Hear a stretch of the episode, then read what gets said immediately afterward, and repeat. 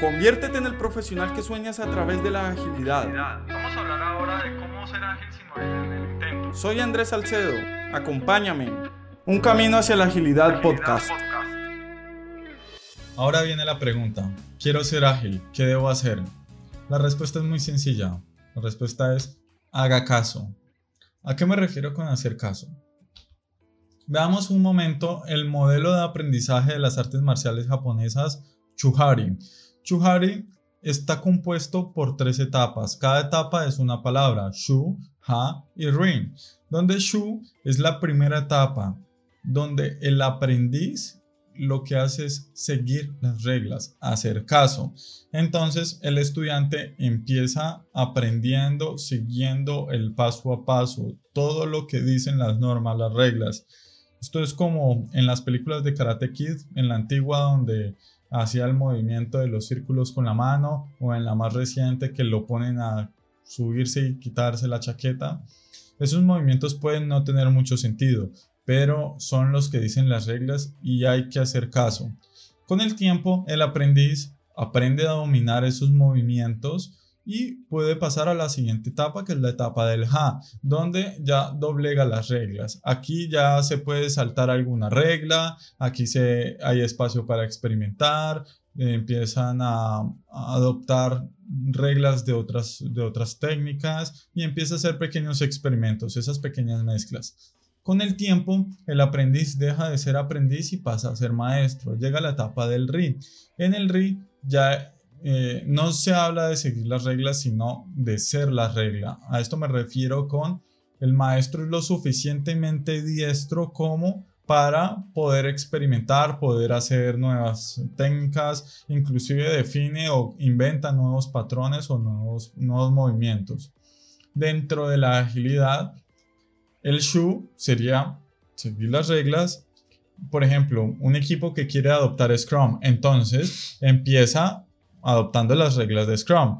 ¿Qué dicen las reglas de Scrum? Hay que hacer estos eventos, estos roles y estos artefactos. No se saltan ninguna de estas reglas, las sigue al pie de la letra.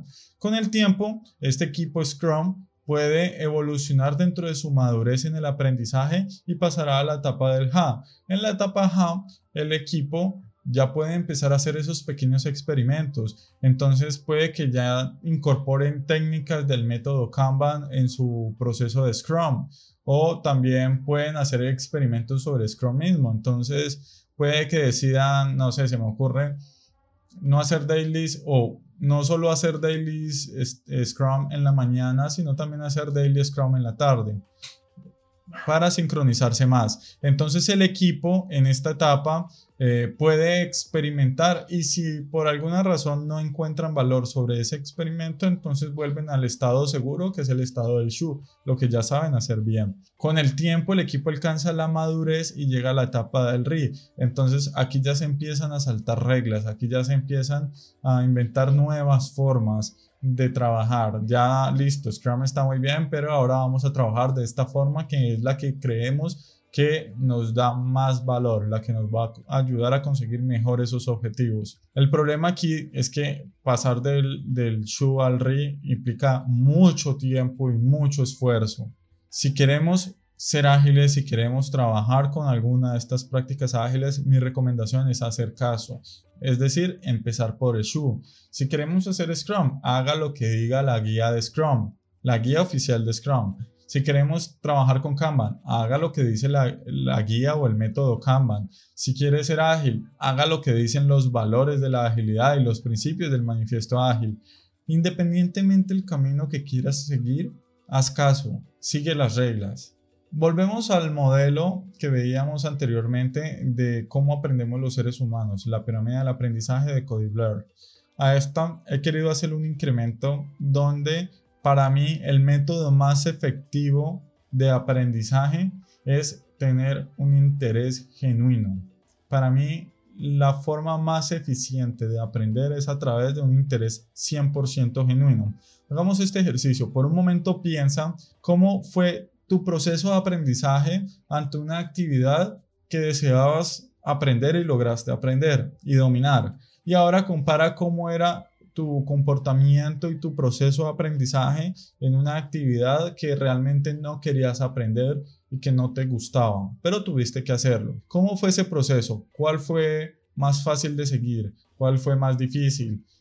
¿Cuál fue tu actitud dentro de ese proceso de aprendizaje? ¿Qué te quedó de cada uno de ellos? Realmente eh, la forma más eficiente es a través del interés genuino. Si realmente deseas este camino, tu aprendizaje no va a ser tan tortuoso como si realmente no te nace y es algo impuesto. Si te nace aprender, que probablemente estás aquí en este programa por eso, te nace aprender, tienes un interés 100% genuino sobre la agilidad, no te costará mucho hacer caso, seguir las reglas. Cuando realmente uno quiere aprender algo, hace lo necesario para poder aprender. Lo necesario es empezar por el shu. El problema es que el ego es el mayor enemigo del aprendizaje. La falta de humildad para aceptar que no sabemos algo es lo que nos lleva a nosotros a saltarnos etapas dentro del modelo de Shuhari, produciendo directamente agilidad cosmética. Vamos por un momento este gráfico. En azul, lo que sabemos que sabemos. En alrededor de este círculo azul tenemos lo que sé que no sabemos. Y en morado tenemos lo que no sé que no sabemos. Entonces está lo que sé que sé, lo que sé que no sé y lo que no sé que no sé.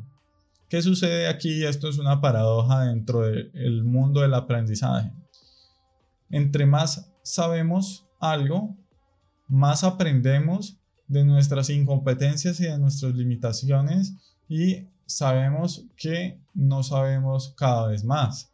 Cuando tenemos ego, lo que estamos haciendo es sesgando nuestra realidad y esto viene usualmente acompañado de un círculo azul muy pequeño. Las personas que tienen ego para eh, evitar o esa falta de humildad para no aceptar que tienen cosas por aprender suelen venir acompañados de un, de un círculo azul muy pequeño.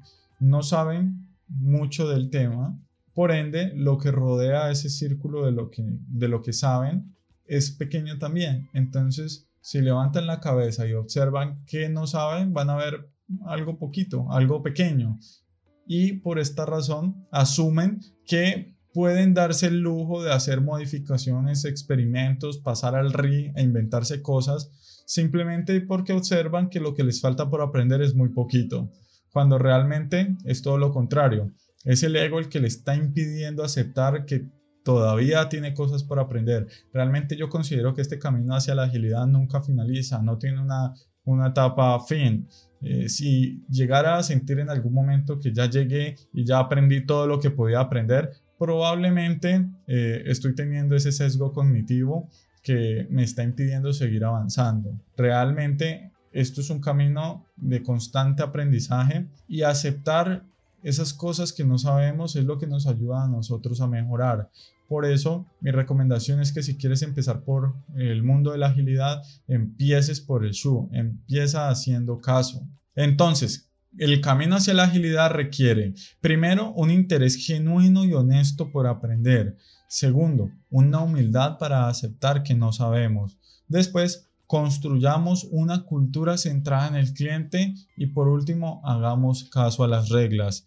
Ese es el mayor consejo para que alguien debería de seguir para entrar al mundo de la agilidad. No asumir que ya estamos listos para hacer Scrum a nuestra manera. ¿Se acuerdan de uno de los malos olores? El peor olor de todos, es decir, es que aquí lo hacemos diferente. Si ya estamos haciéndolo diferente, como dicen las reglas, y no hemos pasado por esas etapas del chuhari, y ya estamos yendo al río donde lo hacemos diferente, probablemente no vamos a tener los resultados que esperamos. Eso es la agilidad cosmética. Cuando queremos empezar, necesitamos la humildad necesaria para aceptar que es necesario hacer o seguir las reglas. Para ser ágil, haz caso a las reglas. Empieza por el shu. Gracias por llegar hasta aquí. Espero que este contenido haya sido de valor para ti. Te invito a que me sigas en mis redes sociales y en andresalcedo.com, donde constantemente estoy compartiendo contenido sobre desarrollo profesional con agilidad. Hasta la próxima. En el próximo episodio hablaremos sobre la historia de la agilidad y Scrum.